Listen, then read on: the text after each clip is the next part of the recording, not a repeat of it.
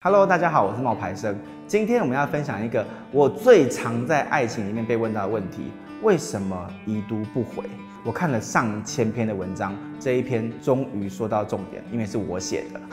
为什么会那么在意已读不回？多半是因为你爱上了一个人，却没有得到一个回应。曾经有一个朋友跟我分享过一句话。喜欢一个人的时候呢，你少打一句，你怕后悔；你多打一句，你又怕误会。有一个女孩子呢，她喜欢上了她的同班同学，心慌意乱，不晓得该怎么办。传讯询问之后，又怕对方感到困扰。她主动出击都传讯咯，可是没有回应，她被已读不回了。虽然怕对方觉得她在骚扰他，可是他又传讯了几次，还是没有收到回复。他私讯跟我讲，爱情应该主动出击啊。最后的决定，他要主动去跟对方讲清楚。哎，我对你示好，对你。很困扰吗？然后人家说不会困扰啊，只是觉得也没什么回应的必要。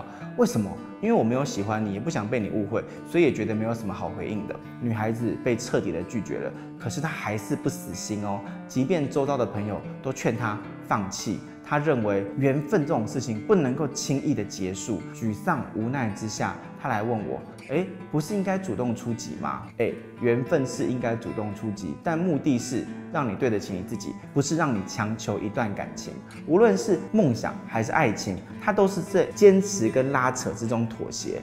一个人选择已读不回的时候，如果不是因为太忙或者误会没有看到、没有收到之类的，那么其实他已经回答你的问题了，只是这个答案你不想接受。你也不愿意接受。其实已读不回这件事情最令人难受的是，你一直在看那个手机。我跟这个女孩子说，失望过了，你要赶快离开，转移目标。你要去写你曾经想做，可是你却一直犹豫不决的事情。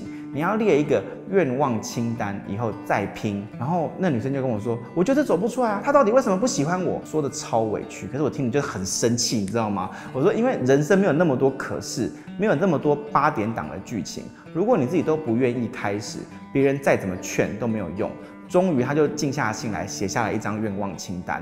他就没有再废话，也不要再替自己找理由。里面有一个项目是，他要毕业以前去跑马拉松。他把他的重心放在这件事情上。经过了一年多的训练，他完成了马拉松的初体验，整个人变得精神非常的好。完成马拉松初体验之后，他就跟我说。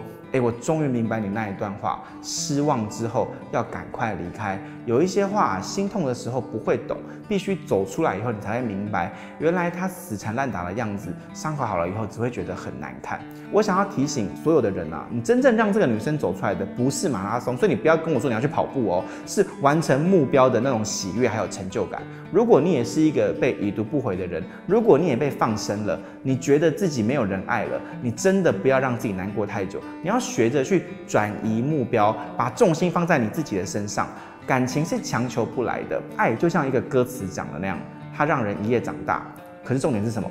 你要先学着长大啊！长大不是为了别人而活，不是为了满足别人的期待而活，而是为你自己而活。所以很多东西在一开始就注定没有结果的时候，你要趁人地伤口还没有太深啊，你要赶快转身，不要用侥幸的伤心情啊去期待。你的时间不是拿来挥霍的，过程里面呢是有遗憾、有失去。慢慢的呢，你会遇到一个人，跟你一起学着珍惜彼此的存在。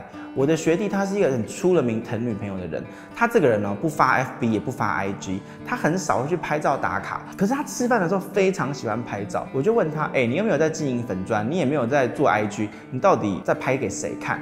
他说：“我确实是很少发照片上 FB，但是我会给我喜欢的人看。如果呢，他下一次想要来，我就会带他来。学弟他说话样子超闪的，眉宇之间都是温情，做什么都会想到女朋友。就连我家附近开间日本料理店呢，他号称新北市十大日本料理，不能预约，每一次排队到一个多小时才能进去用餐。他也不嫌麻烦呢，然后他就会跟我去吃，吃了以后呢，还要外带给女朋友尝鲜。所以你真的爱上一个人的时候，全部的心思都会是他”你根本不会忘记，也不会刻意去记得，你会想到对方，你就会认真的想要跟他分享自己的心情，一切都是自然而然、不由自主的发生的。这份爱传递到对方的心里面，对方也会这么对你，彼此有了安全感，你就不会在意已读不回。你要找一个会跟你一起哭、一起笑、一起骂，而不是冷冷的看着你哭、看着你笑，然后在背后偷偷骂你的人。所以，像已读不回说一声拜拜吧，你可能也让别人在等。今天跟大家分享的已读不回，要记得重点在于安全感。当你有了安全感之后，别人有没有已读不回你，那都不重要。所以你要记得，不要只是一直在期待别人传私讯给你，或是为什么他不看，他已经回答你的问题了，只是这个问题你不接受。那我们今天的分享就到这边。喜欢我影片的朋友呢，你要记得订阅、分享还有按赞。如果想要有什么要跟我聊聊的，你就留言在下面跟我说。我是冒牌生，我们下次见哦，拜拜。